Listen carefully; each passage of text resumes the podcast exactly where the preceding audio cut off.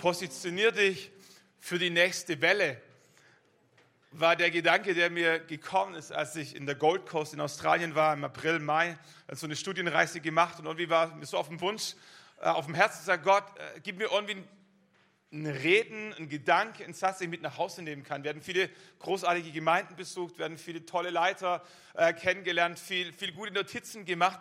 Äh, in meinem Herzen war so der Wunsch, das doch mit nach Hause zu nehmen, wo, wo, wo das Gefühl dahinter ist, dass Gott gesprochen hat, ob du das kennst, das Gefühl, dass Gott in dein Leben reingesprochen hat das und wie trägt äh, durch, durch Höhen und Tiefen, durch Irrungen und Wirrungen und manchmal steht man vor Weggabelungen, was man sich wünscht, dass, dass Gott irgendwie reinspricht. So, ich hatte jetzt keine Krise, hatte auch keine Weggabelung, aber dachte, Mensch, wenn ich schon bis nach Australien geflogen bin, würde ich gerne, gerne ein Reden Gottes mit nach Hause nehmen und nicht nur ein paar tolle Bilder. Und ich stand an diesem Strand an der Gold Coast und hat die Wellenreiter beobachtet. Und es war mir, wie wenn Gott in mein Leben reinspricht und sagt, positioniert dich für die nächste Welle. Ich weiß nicht, ob ihr das schon mal gesehen habt, so die Wellenreiter da draußen auf die nächste Welle warten.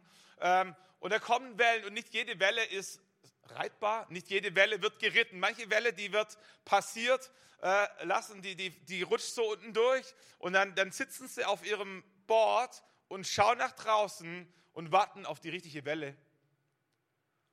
Habe ich so ein bisschen beobachtet und dann kam dann die richtige Welle und da gehört ganz viel dazu, so ähm, wie sie dann langsam Fahrt aufnehmen, wie sie der Welle vorausschwimmen, weil sie spüren, da kommt was, wie sie schon mal anfangen zu paddeln, in die richtige Richtung sich bewegen, im richtigen Moment aufspringen, dann irgendwie so da in der Hocke die Balance erhalten, die Welle reiten, ein paar Kunststücke machen und am Ende dort an, landen, wo die Welle sie hingetrieben hat. Und es gibt so viele Aspekte, glaube ich, die wir lernen könnten in Bezug auf die Nachfolge ähm, als Jünger Jesu, äh, was es bedeutet, im richtigen Moment mutig zu sein, was es bedeutet, auf dem Brett zu stehen, was es bedeutet, der Welle zu folgen, was es bedeutet, zu vertrauen, dass die Welle dich an, an die richtige Stelle bringen wird. So. Aber was mich am meisten angesprochen hat in, diesem, in dieser Szene war dieser Gedanke, dass du, wenn du eine Welle reiten möchtest, dich positionieren musst. Die Welle kommt, die Welle kommt, aber nicht überall. Der Ozean ist groß, der Strandabschnitt war riesig und nicht überall kamen die richtigen Wellen. Wasser war überall, aber die Wellen waren nicht überall. Und die guten Wellenreiter wussten, wo sie sich positionieren mussten, wo die nächste Welle kommen wird. Und sie hatten die Größe und die Geduld und das Ausharrungsvermögen, dort zu bleiben und zu warten, bis die Welle kommt. Und es hat zu mir, zu mir irgendwie gepredigt, positionier dich für die nächste Welle glaube, dass Gott Wellen in dein und in mein Leben bringen möchte, die wir nicht vorbereiten müssen, die wir auch nicht produzieren müssen, die wir gar nicht produzieren können. Aber Gott wird Wellen in dein Leben rein spülen. Was es braucht, ist, dass du an der richtigen Stelle wartest. Dass du dort bist, wo Gott die nächste Welle bringen möchte. Und ja, da braucht es ein paar Skills, da muss man mutig sein, muss man aufs Board springen, da muss man die Balance erhalten. All diese Dinge, alles richtig. Aber die Grundvoraussetzung, um Wellen Gottes reiten zu können, ist zunächst mal dort zu sein, wo Gott die Wellen schickt. Und wenn ich, wenn ich ins Neue Testament reinschaue, dann entdecke ich ganz oft, wie Jesus Männer und Frauen gerufen hat, ihm nachzufolgen. Und diejenigen, die ihm nachgefolgt sind, wurden seine Jünger genannt. Und ich gedacht, was ist es anderes, als sich zu positionieren, dort, wo Jesus dich haben möchte, ihm nachzufolgen. Das ist äquivalent. Jesus nachzufolgen bedeutet, dort zu sein, wo er dich haben möchte. Jesus nachzufolgen, sein Jünger zu sein, bedeutet, sich dort zu positionieren, wo Gott die nächste Welle schickt.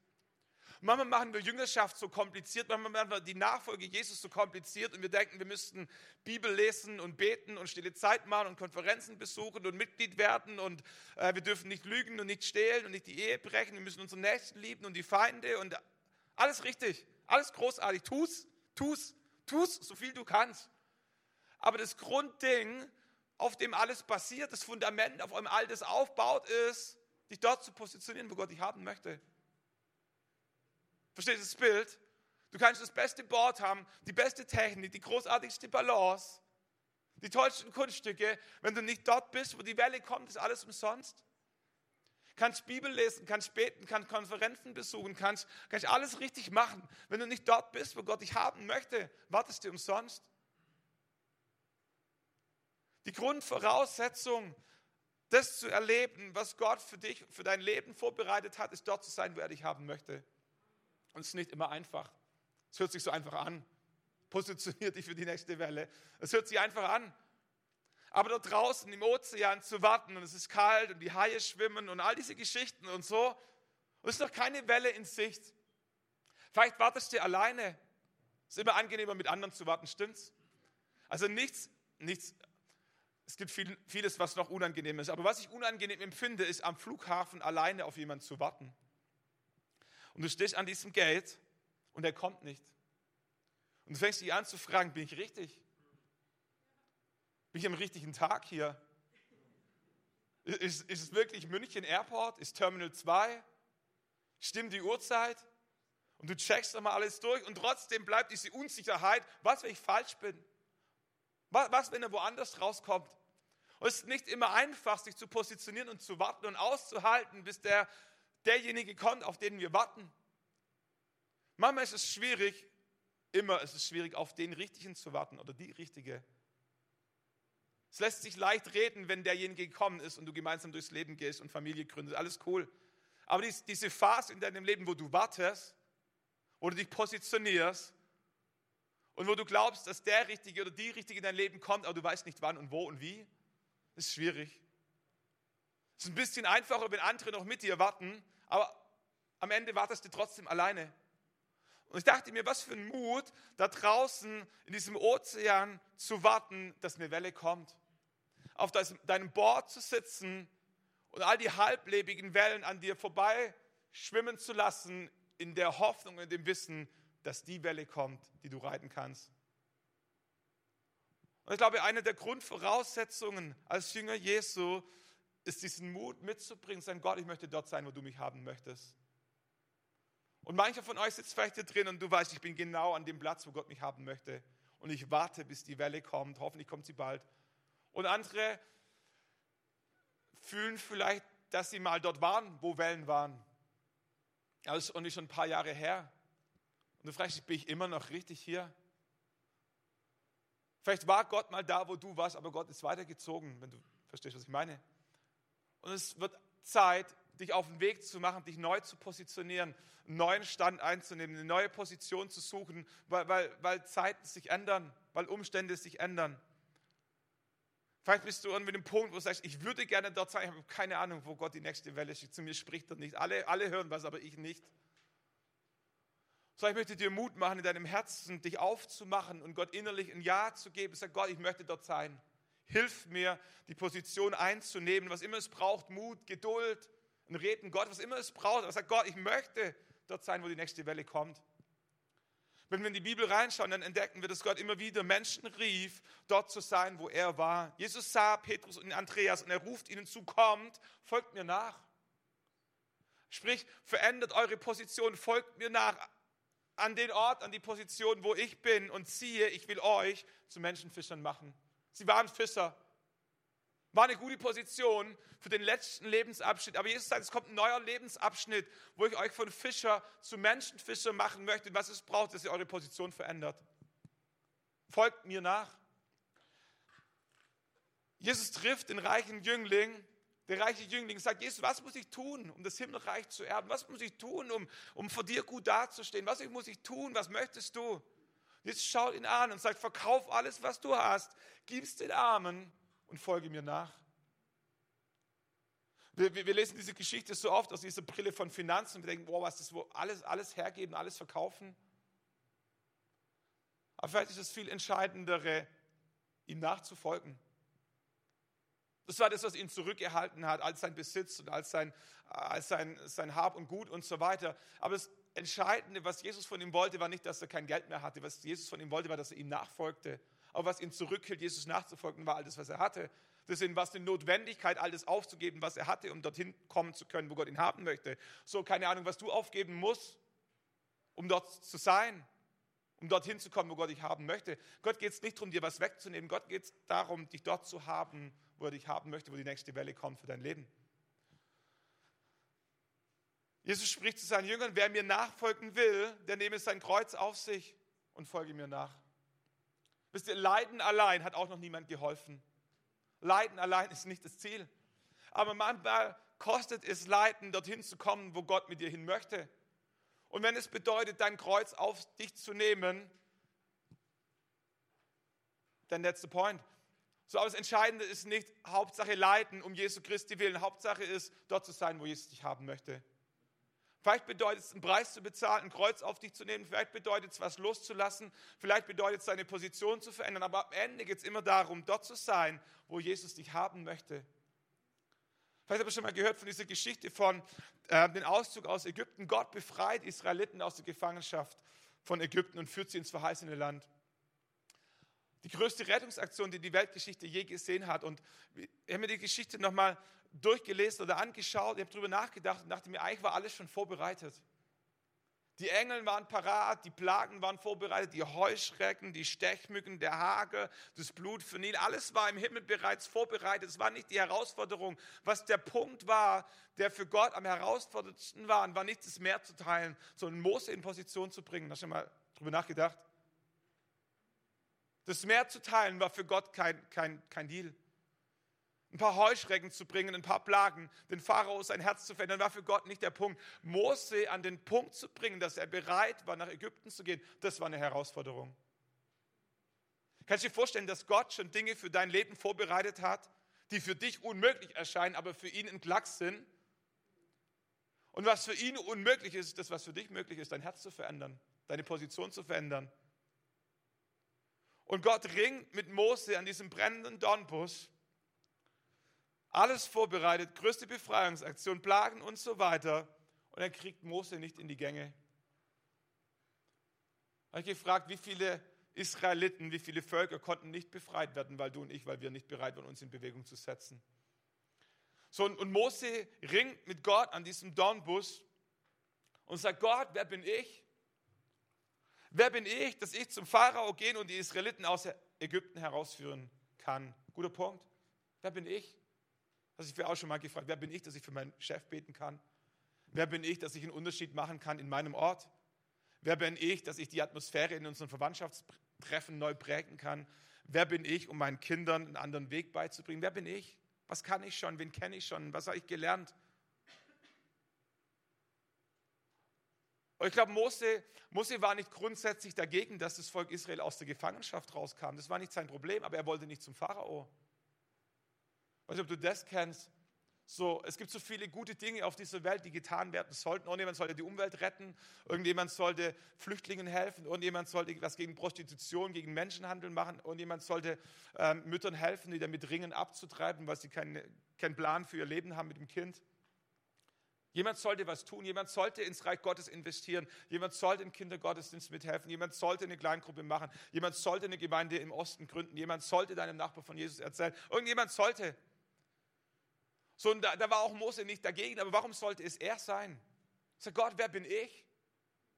Und vielleicht sitzt du da und Gott hat dir eine Last oder eine Leidenschaft oder eine, was aufs Herz gelegt und du sagst, man müsste was tun. Jemand, jemand sollte was tun. Aber wer bin ich? Und Gott schaut dich an und sagt, wieso nicht du? Wieso nicht du? Was hindert's?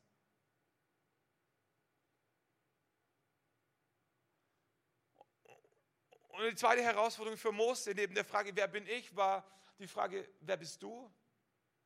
Wer ist Gott? Jetzt war es wahrscheinlich nicht so, dass, dass Mose Gott gar nicht kannte. Ich glaube, die tiefere Frage dahinter war, Gott, wer bist du für mich? Und, und ich lese die ganzen Geschichten aus dem Alten Testament und ich finde es riesig, wie, wie David Goliath besiegt und wie, wie Gott die Mauern von Jericho einstürzen hat lassen, wie Gott Jona gebraucht und Daniel in der Löwengrube. Es gibt so großartige Geschichten, wie, wie, Mose, äh, wie, Mose, wie Petrus übers Wasser läuft, wie all, all diese Hammer-Stories und denke mir, Gott, du bist fantastisch. Und dann kommt es auf mein Leben und ich stelle mich der Frage, Gott, wer bist du für mich? Kannst du das für mich tun? Kannst du mich versorgen? Kannst du durch mich heilen? Was ihr diese Frage kennt. Gott, wer bin ich? Gott, wer bist du? Die dritte Herausforderung für Mose war, sag Gott, was, wenn sie nicht glauben? Wenn ich zu den Israeliten komme, 2. Mose Kapitel 3, Vers 13, und ihnen sage, der Gott eurer Vorfahren hat mich zu euch gesandt, und sie sagen zu mir, was ist sein Name? Was soll ich ihnen dann sagen? Siehe, sie werden mir nicht glauben, auf meine Stimme nicht hören, sondern sagen, der Herr ist dir nicht erschienen. Was, wenn ich hingehe? Was, wenn ich all meinen Mut zusammennehme und sie mir nicht glauben? Kennst du das? Was, wenn ich eine Kleingruppe versuche zu starten und keiner kommt? Was, wenn ich beim Arbeitskollegen von Jesus erzähle und alle lachen mich aus? Was, wenn ich versuche, die Atmosphäre im Verwandtschaftstreffen zu verändern, am Ende bin ich der Blöde, weil alle.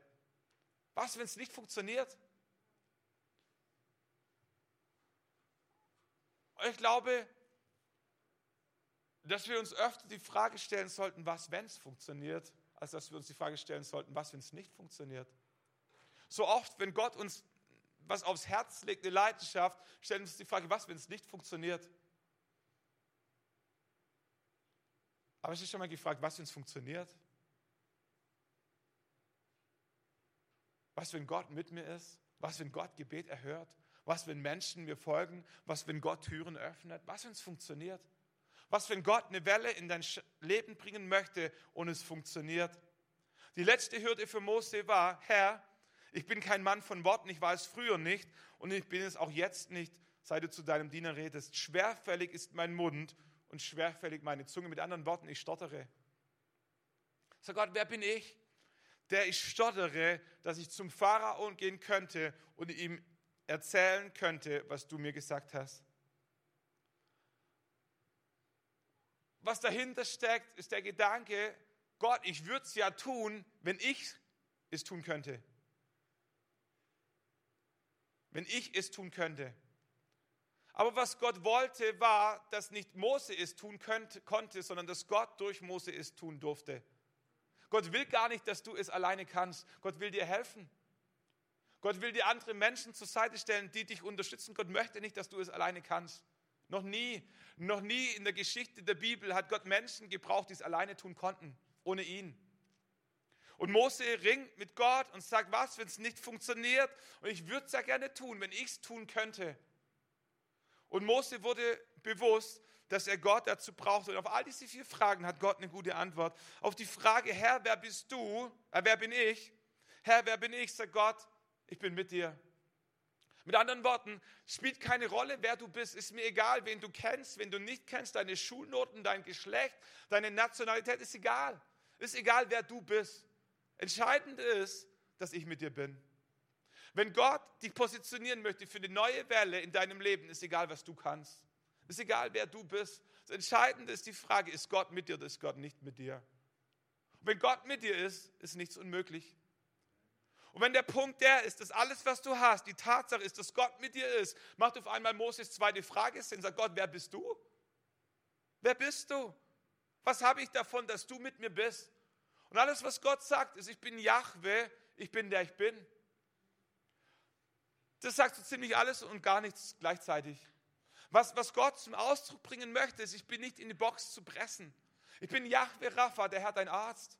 Ich bin Jahwe Jire, der Herr dein Versorger. Ich bin Jahwe Zebao, der Herr der Herrscher. Ich bin Jahwe Shalom, der Herr dein Frieden. Ich bin das, was du im jeweiligen Moment brauchst. Und es war gut, dass Gott nicht gesagt hat, ich bin, ich bin Gott der Herrscharen. Und Mose hätte gewusst, okay, kämpfen kann er, aber heilen nicht. Es ist gut, dass Gott nicht gesagt hat, ich bin Yahweh Rapha, hätte Mose gedacht, okay, heilen kann er, aber kämpfen nicht. Es ist gut, dass er nicht gesagt hat, ich bin Yahweh Jireh, hätte Mose gedacht, okay, der kann Frieden stiften, aber sie kann er nicht bringen. Alles, was Gott Mose gesagt hat, ist, ich bin der ich bin. Ich bin heute der, ich bin morgen, ich bin immer der gleiche. Aber ich bin heute erfahrbar als der Herr der Herrscharen und morgen erfahrbar als der Herr dein Arzt, als der Herr der Versorger, als der Herr der Friedefürst, als der Gott, der mit dir ist. Ich bin der ich bin. Ich bin der, den du brauchst. Und Moses sagt, okay, ist cool. Ich bin nicht wichtig, weil Gott mit mir ist und Gott ist alles. Und was, wenn es trotzdem nicht funktioniert? Kennst du das? Du hast verstanden, dass Gott mit dir ist hast verstanden, dass es egal ist, was du kannst und was du nicht kannst. Und trotzdem kommt dieser Zweifel in dir und sagt, Gott, was, wenn es trotzdem nicht funktioniert? Und Gott schaut Mose an und sagt, Mose, siehst du den Stab in deiner Hand, schmeiß ihn mal auf den Boden. Und Mose lässt seinen Stab fallen und der Stab wird zur Schlange. Krasse Geschichte. Mose fasst die Schlange wieder an, nachdem Gott es ihm geheißen hat. Und die Schlange wird wieder zum Stab. Und Mose versteht, dass Gott nicht in dem Stab ist, aber dass Gott selbst durch den Stab Wunder tun kann. Und als er vom, vom Meer steht, vom Schilfmeer und keine Ahnung haben, wie sie da durchkommen. Die Ägypter im Nacken. Sagt Gott, nimm deinen Stab, schlag ihn aufs Meer. Und auf einmal teilt sich das Meer. Die Kraft Gottes, Wunder zu tun, war mit Mose. Und das Zeichen, dass sie mit ihm war, war der Stab. Ein ganz normaler Stab. Und Mose und das Volk Israel gehen durchs Schilfmeer hindurch, drehen sich um. Mose nimmt den Stab wieder und das Meer bricht zusammen und begräbt die ganzen Ägypter. Und auf einmal waren sie frei. Sie waren in der Wüste, hatten nichts zu trinken, alle waren am Verdurst. Und Gott sagt: Nimm deinen Stab und schlag auf den Felsen. Und Gott, Mose nimmt den Stab, schlägt auf den Felsen. Und auf einmal kommt Wasser raus, eine Quelle. Und Gott gibt Mose den Stab, wozu? Dass wann immer Zweifel in sein Leben reinkommt, dass es nicht funktioniert, er alles, was er tun muss, seinen Stab anschauen. Und er weiß, Gott ist mit mir, es ist nichts unmöglich für Gott. Und du sitzt da und denkst dir, wenn ich so einen Stab hätte, würde ich alles für Gott tun, stimmt's? Sag ich, so einen Stab hätte damals zu Moses sein, das war halt einfach. Hast den Stab bekommen, dann war die Sache geritzt. Aber heute hast du ja nichts in der Hand, außer Glauben. Aber ich glaube es, wenn wir im Neuen Testament aufmerksam aufgepasst haben, haben wir verstanden, dass Gott uns nicht einen Stab, sondern zwei Stäbe gegeben hat. Zwei Balken, an denen er gestorben ist, ein Kreuz. Und Jesus hat an diesem Kreuz demonstriert, dass der Tod nicht das letzte Wort hat, sondern dass es eine Kraft und eine Gewalt in diesem Universum gibt, die selbst den Tod überwinden kann. Manche von uns haben ein Kreuz um den Hals hängen, manche haben es am Arm, manche haben es tätowiert, äh, manche haben es im Herzen. So, aber wann immer ein Zweifel in dein Leben reinkommt, was, wenn es nicht funktioniert? Schau aufs Kreuz. Wenn Jesus den Tod besiegen kann, könnte es sein, dass er in der Lage ist, dir zu helfen, die nächste Welle zu reiten? Könnte es sein, dass Gott dir helfen kann, eine Kleingruppe zu starten? Könnte es sein, dass Gott dir helfen kann, für deinen Nachbar zu beten? Könnte es sein, dass Gott ein Wunder tun kann für jemanden, wo die Ärzte sagen, unmöglich? Könnte es sein, dass das Kreuz mit dir ist und Mose hatte nur einen Stab? Mose hatte nur einen Stab. Und der Stab hat gereicht, um ein ganzes Volk aus der Gefangenschaft rauszuholen. Wir haben ein Kreuz. Wir haben ein Kreuz. Wir haben Jesus, der mit uns ist, der in uns lebt, der durch dich. Was, wenn es funktioniert? Und Moses sagt, okay, ich habe verstanden, es spielt keine Rolle, wer ich bin. Es geht nur darum, wer du bist. Ich habe verstanden, du bist mit mir, dein Stab kann, kann alles tun und trotzdem fühle ich mich überfordert. Sorry Gott, es ist einfach eine Nummer zu groß für mich. Und Mose ringt an diesem Dornbusch mit Gott. Sagt, ich kann nicht reden. Ich würde ja gehen. Wüste kenne ich. Ich habe Schafe gehütet, werde ich auch ein paar Menschen hüten können. Aber ich kann nicht reden. Kennst du das? Gott möchte was von dir und dir wird bewusst, dass du es alleine nicht schaffst. Und, und Gott schaut Mose an und sagt, Mose, Aaron ist schon unterwegs. Ich habe dich geschaffen und ich weiß, dass du nicht reden kannst. Ich habe dich trotzdem auserwählt. Und weil du nicht reden kannst, habe ich jemand gerufen, der reden kann. Der ist schon unterwegs.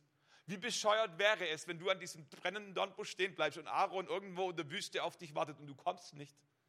Hast du mal gedacht, dass Gott andere Menschen mit einem selben Traum und derselben Leidenschaft versorgt hat wie dich und andere Menschen sich vielleicht auf den Weg machen, darauf hoffen, dass du dich auch auf den Weg machst und dass eure Wege sich irgendwann kreuzen und die Welle geritten werden kann und dass Menschen irgendwo warten auf dich und du kommst nicht? Gott ist schon da und der andere ist schon da, der Gitarre spielen kann und der ein schönes Haus hat und der Menschen kennt und der was auch immer noch fehlt und so und alles ist schon unterwegs. Nur du wartest noch. Und Gott sagt, Mose, mach dich auf den Weg. Alles, was noch fehlt, ist schon unterwegs. Alles, was noch fehlt, ist schon unterwegs. Und Mose sagt, habe ich verstanden, aber ich will trotzdem nicht.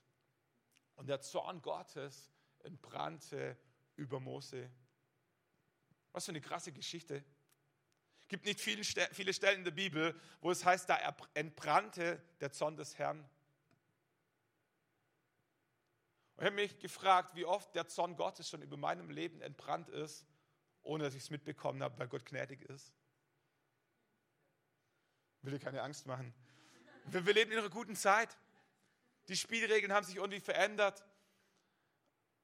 Gott arbeitet nicht mit Zorn. Aber was, was Gott gebraucht, ist ein Ruf. Wenn wir ins Neue Testament reinschauen, dann, dann entdecken wir, dass Jesus nicht zornig wurde auf Menschen, damit sie ihm nachfolgen, dass er sie einfach rief. Gott, Gott, Jesus war unterwegs und er sah Zachäus auf dem Baum und er sagt, Zachäus, komm herunter. Komm herunter, ich möchte heute noch bei dir sein.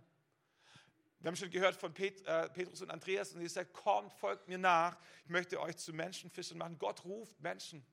Gott ruft Menschen, Gott ruft dich. Gott ruft dich, deine Position zu verändern, permanent, um immer wieder dort zu sein, wo Gott dich haben möchte. Gott ruft seine Jünger und sagt, geht hin in alle Welt, macht zu Jüngern alle Völker.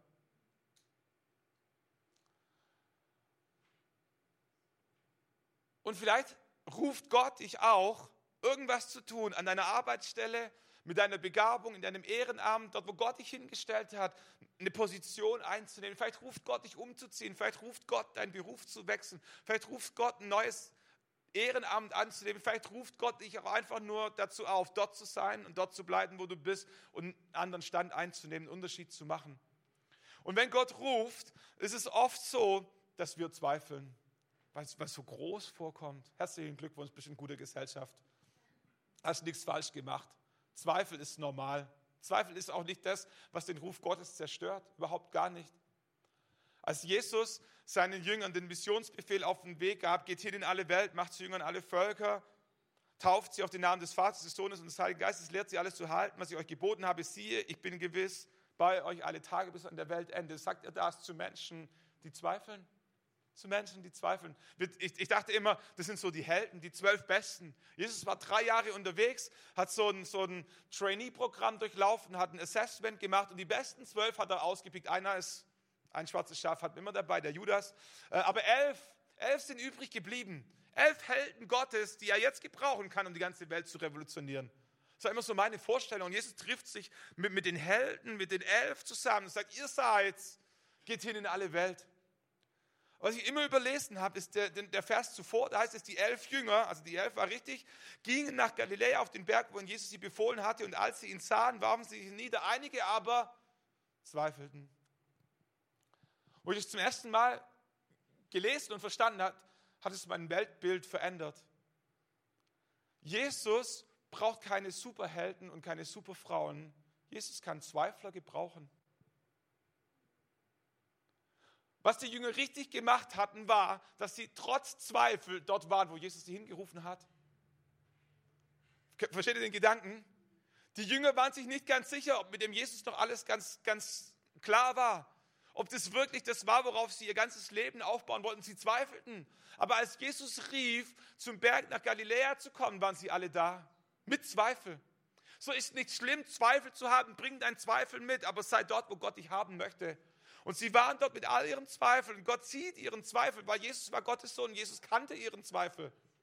Und wenn Jesus ein bisschen pastoral, ein bisschen empathisch gewesen wäre, meine Meinung, hätte er sein, seine große Vision ein bisschen runterdämmen müssen auf das Maß dessen, was sie ertragen konnten.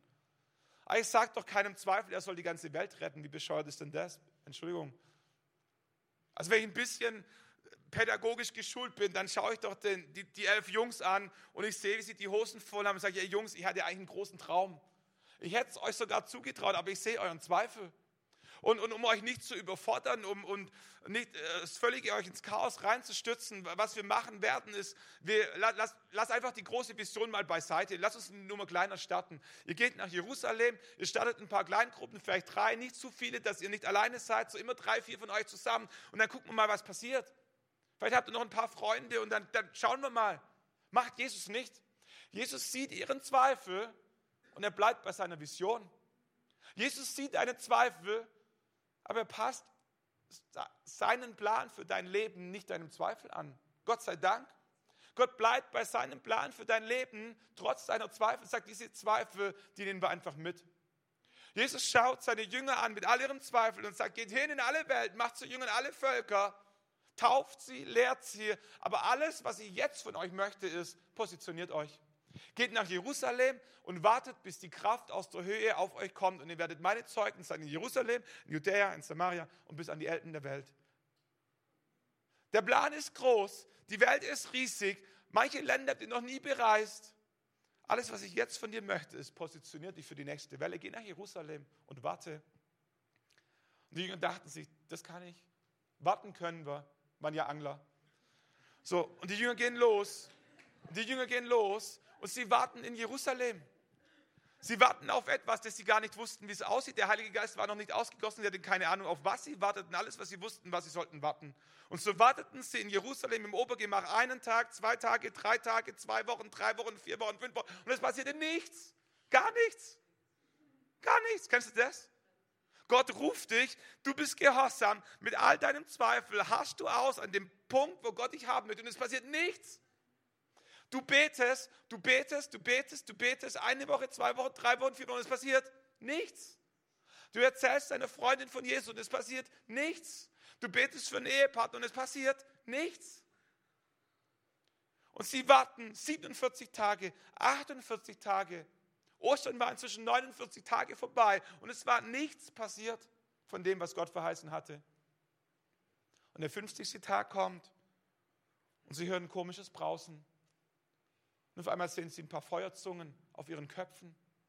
Und der Erste fängt an, eine Sprache zu sprechen, die er nicht gelernt hat. Und alle stimmen mit ein. Jeder kennt auf einmal eine Sprache. Und sie preisen Gott. Und das ganze, die ganze Stadt gerät in Aufruhr. Alle Menschen kommen zusammen. Keiner weiß, was passiert. Und Petrus fängt an, seine erste Predigt zu halten.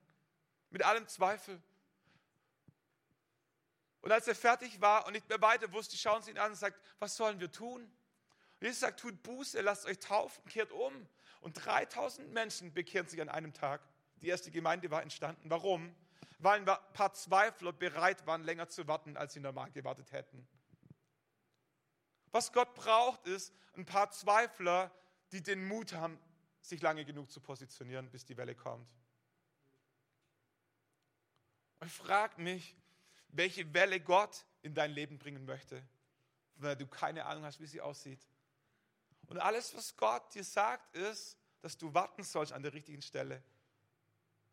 Manchmal haben wir so ein bisschen eine Ahnung, wie es aussehen könnte, die Welle, die Gott bringen möchte. Aber manchmal wissen wir nicht mal, welche Welle, welchen Heiligen Geist, welche, was Gott machen möchte. Alles, was wir wissen, ist, dass Gott uns hier haben möchte.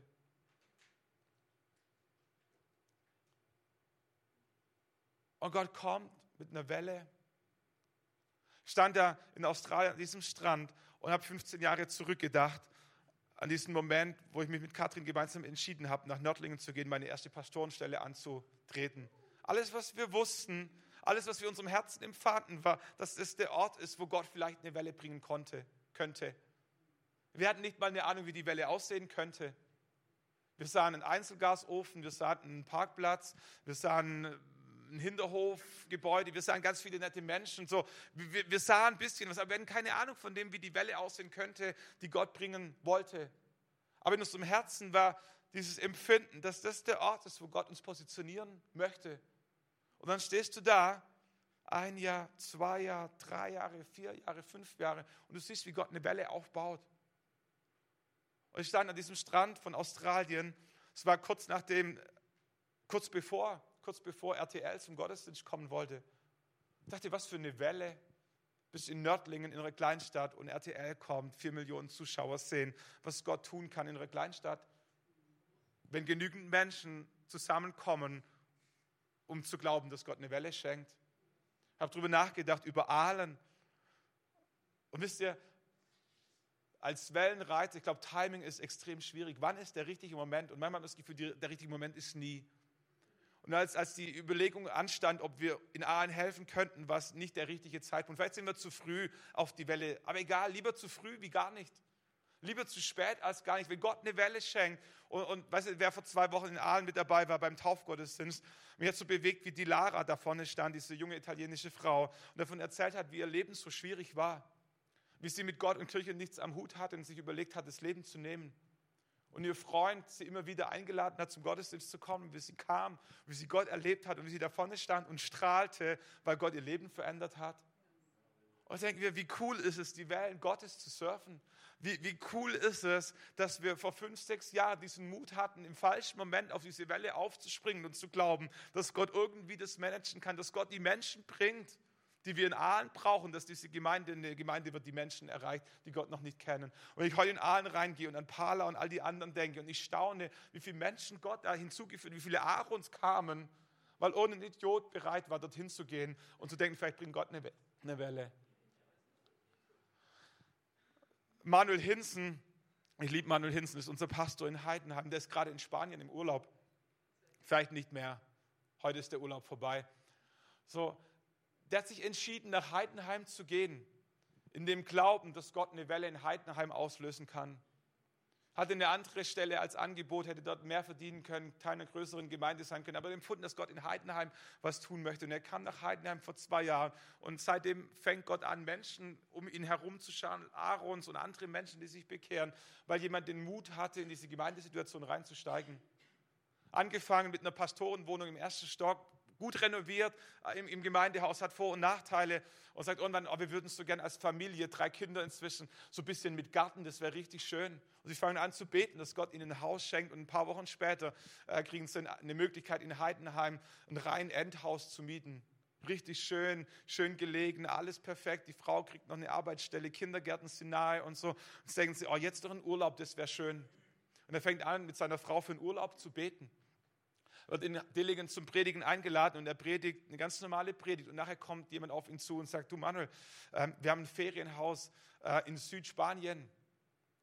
Und immer wieder ver, wie soll man sagen, verschenken wir das Freunden, dass sie mal ein, zwei Wochen dort Urlaub machen können. Äh, und wir haben dich ins Herz geschlossen. Deine Predigt hat zu uns gesprochen. Wir würden dir gerne was Gutes tun. Hättest du Freude für zwei Wochen in unserem Häuschen, Häuschen, so, Häuschen, Urlaub zu machen? Wisst ihr, wenn, wenn, wenn Gott eine Welle vorbereitet, dann bereitet er auch all das vor, was es braucht, um diese Welle zu reiten. Und ich glaube, dass es Zeit ist, als Gemeinde uns neu zu positionieren für die nächste Welle, die Gott bringen möchte in Nördlingen und im Netzwerk. Ich glaube, dass es auch Zeit ist, dich persönlich immer wieder neu zu positionieren. Vielleicht bist du an der richtigen Stelle, sei geduldig, bleib dran, die Welle kommt. Vielleicht spürst du, dass da, wo du warst, mal eine Welle war und du bist mal Wellen geritten, aber irgendwas hat dich rausgezogen, irgendwas hat dich blockiert und es ist wieder neue Zeit, dein Board auszugraben, vom Strand zurück ins Wasser zu springen und diese Wellen Gottes zu reiten in deinem Leben. Vielleicht fühlt es sich für dich an wie Thomas. Letzte Gedanke, die Band darf schon mal nach vorne kommen. Wir wollen dann gleich zusammen beten, wenn es dein Wunsch ist, dass ich einfach segnen, dass Gott dir dir den Mut gibt, diese Wellen zu reiten und zu erwischen und auszuharren und wo immer du stehst. Letzter Gedanke, Thomas, der Zweifler in der Bibel. Ich habe darüber nachgedacht, wie es sich für Thomas angefühlt haben muss, als er zu den elf, zu den zehn, zu den zehn anderen Jüngern zurückkam. Judas war ja schon weg und sie ihm freudestrahlend erlebten, dass Jesus ihnen erschienen war und Thomas war nicht dabei. Kennt ihr die Geschichte? So, Jesus war tot, ist von den Toten auferstanden. Die ersten Frauen haben es gesehen. Das Gerücht ging schon rum, aber noch keiner hatte ihn so wirklich gesehen. Und die Jünger waren zusammen und sie beteten und sie hatten die Hosen voll, weil sie dachten, wir sind die Nächsten, denen es an Kragen geht. Und auf einmal steht Jesus im Raum, mittendrin. Und sie sehen seine Wundmale, sie hören ihn sprechen, sie riechen ihn, sie fassen ihn an und sie spüren, Jesus ist tatsächlich auferstanden. Und es ändert ihr komplettes Weltbild. Die ganze Hoffnung, die gestorben war, blüht wieder neu auf. Sie merken, es macht doch Sinn. Jesus ist echt, Jesus ist real. Alles, was er gesagt hat, den Himmel könnte es wirklich geben. Und Jesus verschwindet wieder und Thomas kommt. Und die Jünger erzählen ihm, wie sie Jesus begegnet sind, wie, wie sie Jesus gespürt haben, wie Jesus zu ihnen gesprochen hat. Und Thomas war nicht da. Warum? Weil er sich falsch positioniert hatte. Weil er nicht an der Position war, wo Jesus erschien.